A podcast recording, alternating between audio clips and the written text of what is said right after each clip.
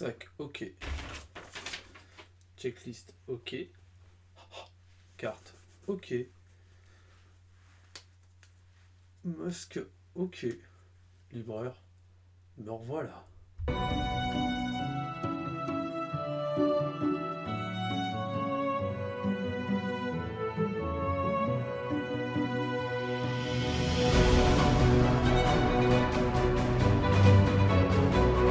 Salut, c'est Captain Talbot. Heureux de vous retrouver pour ce nouveau conseil lecture comics. Cette fois-ci, je vous parle de Black Badge, le titre de Matt Kint, Tyler Jenkins et Hilary Jenkins, paru chez Futuropolis et qui nous propulse chez les scouts. Les scouts, c'est l'école de la vie, la débrouillardise, la solidarité ou encore les chamallows grillés et les camps d'été au bord de l'eau. Ça c'est pour le gros des troupes. Matt Kint, lui, nous livre l'élite des scouts, et c'est plutôt maniement d'explosifs que cabane dans les bois, ou encore infiltration en Corée du Nord, ou exfiltration de prisonniers politiques que descendent en canoë. Le background scout, vous l'avez compris, sert de terrain de jeu pour un thriller noir d'espionnage où tous les coups semblent permis. Le Black Badge est un groupe de quatre ados que les auteurs vont guider sur des pistes dangereuses entre coups d'état, programmation psychologique ou encore manipulation. Autrement dit, l'enfance de ces quatre-là est largement derrière eux. Mais vous apprendrez qu'ils n'ont pas été choisis par hasard. Matt King nous offre des personnages forts et bien construits, une des forces de ce comics. Votre force, ce sont les missions tout aussi dangereuses les unes que les autres avec un fond politique, ou encore le jamboree aux allures d'Hunger Games. Le tout est mis en image par Tyler Jenkins, qui, avouons-le, n'a pas un style qui conviendra à tout le monde, de même que la colorisation à l'aquarelle d'Hilary Jenkins. Pour ma part, ils font le job surtout pour la colorisation. Si ces artistes ne sont pas à votre goût, passez outre. Black Badge est un comics que vous dévorerez. Un mot sur l'édition Futuropolis qui est superbe. Format, papier, couverture, tout est à la hauteur du récit. Alors, la prochaine fois que vous croisez un groupe d'enfants portant sac à dos et foulard autour du cou, méfiez-vous, peut-être est-ce le Black Badge en mission.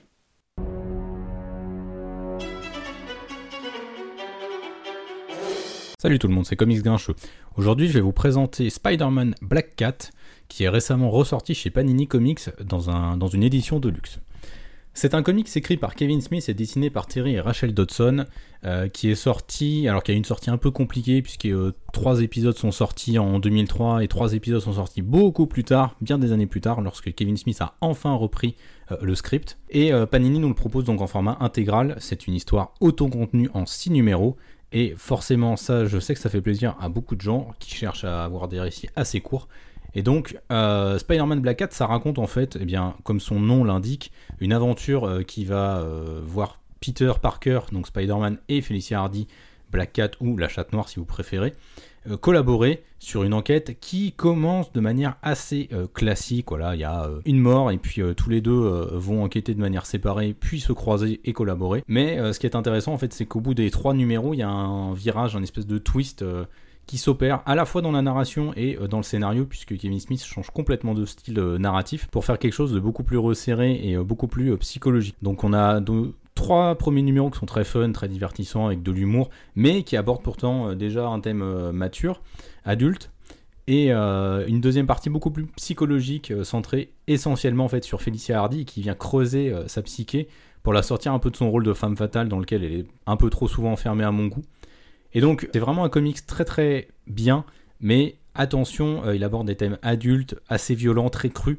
Donc, il est vraiment pas à conseiller à tous les publics. Il faut avoir une certaine maturité. Il euh, faut être prêt à s'embarquer dans une aventure assez noire et euh, qui va pas vous laisser indifférent et qui n'hésite pas un peu à vous bousculer. Mais le traitement des thèmes et la sensibilité dont fait preuve Kevin Smith ont franchement réussi à emporter mon adhésion. Et donc c'est un, vrai coup de cœur. Voilà, c'est dispo chez Panini Comics, ça s'appelle Spider-Man Black Cat, l'enfer de la violence et c'est super bien.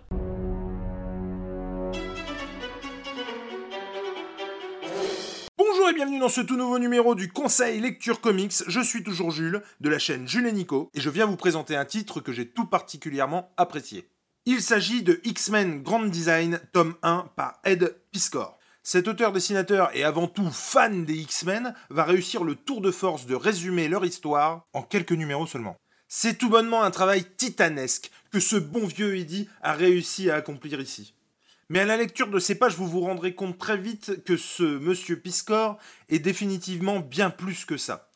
Il est avant tout un fan, mais aussi et surtout un archiviste. Puisqu'il a réussi à combiner, à imbriquer des histoires plus alambiquées les unes que les autres de nos mutants préférés. C'est donc, comme vous l'aurez compris, un travail colossal qui plaira à n'en pas douter à tous les aficionados des X-Men, qui pourront voir et revoir leur aventure revisitée dans une œuvre globale, mais aussi aux novices qui voudraient commencer les histoires de ce groupe aujourd'hui, sans se dispenser d'une continuité, il faut bien le dire, bien trop grande. C'est l'œuvre parfaite qui pourra vous mettre le pied à l'étrier. Arrêtons-nous maintenant deux petites secondes sur l'édition, puisqu'il y a à dire. C'est donc un très très grand format, un format absolu que vous aurez entre les mains de 24 cm de largeur sur à peu près 33 cm et demi de hauteur, rendant de par le fait le récit que vous allez lire encore plus noble. C'est un format souple qui a été choisi pour bien entendu rappeler les comics d'antan, et je dois avouer que c'est une très bonne idée, de par la grandeur du bazar, d'avoir un format souple. Vous y retrouverez donc de grandes pages, avec un papier qui en fera tomber plus d'un. Un papier certes glacé, contrairement à celui de la VO qui, lui, était mat, et qui collait beaucoup plus avec l'esprit vintage que veut rendre euh, Ed Piscor. C'est un papier jauni, un papier vieilli que vous allez avoir. Et autant vous dire que par rapport au récit, ça a un charme dingue. Précisons que dans cet album, vous allez pouvoir déguster le X-Men Grand Design, donc de 2018, les numéros 1 et 2, ainsi que le premier numéro historique des X-Men de 1963, recolorisé par Ed Piscor. Mais le travail éditorial ne s'arrête pas là. Je ne sais pas si c'est la volonté de l'éditeur donc ou de l'auteur lui-même, mais j'ai adoré le côté fanboy de l'ouvrage, à savoir que vous pourrez retrouver à l'intérieur de celui-ci le rêve de gosse d'Ed Piscor puisqu'il nous donne à voir ses premiers croquis, ses premiers euh, dessins, réalisés le plus souvent avec sa mère autour des X-Men. Et ça, ça n'a pas de prix. Un superbe cadeau qui nous est fait, en plus du reste, j'ai envie de dire. Je ne saurais donc que vous conseiller de vous ruer sur le X-Men Grand Design de Ed Piscor, tome 1, que j'ai dévoré, que je redévorerai. Le tome 2 est d'ores et déjà disponible et il s'appelle Seconde Genèse. Le tome 3, quant à lui, arrivera fin juin dans toutes vos bonnes crèmeries. Le prix unitaire de ces ouvrages est à 26 euros que vous pourrez retrouver chez Panini Comics. Il m'est souvent arrivé de crier au loup dernièrement concernant cette maison d'édition, mais je dois bien l'avouer, le rapport prix, pagination, format, récit et bonus éditorial en font une pépite abordable, indispensable à tous les fans des X-Men ou à tous ceux qui veulent le devenir. En tout cas pour moi c'est plié, c'est une série qui fait le café. Et surtout n'oubliez pas écouter les conseils mais faites-vous votre propre avis. C'est tout pour moi pour ce conseil lecture comics, portez-vous bien, à ciao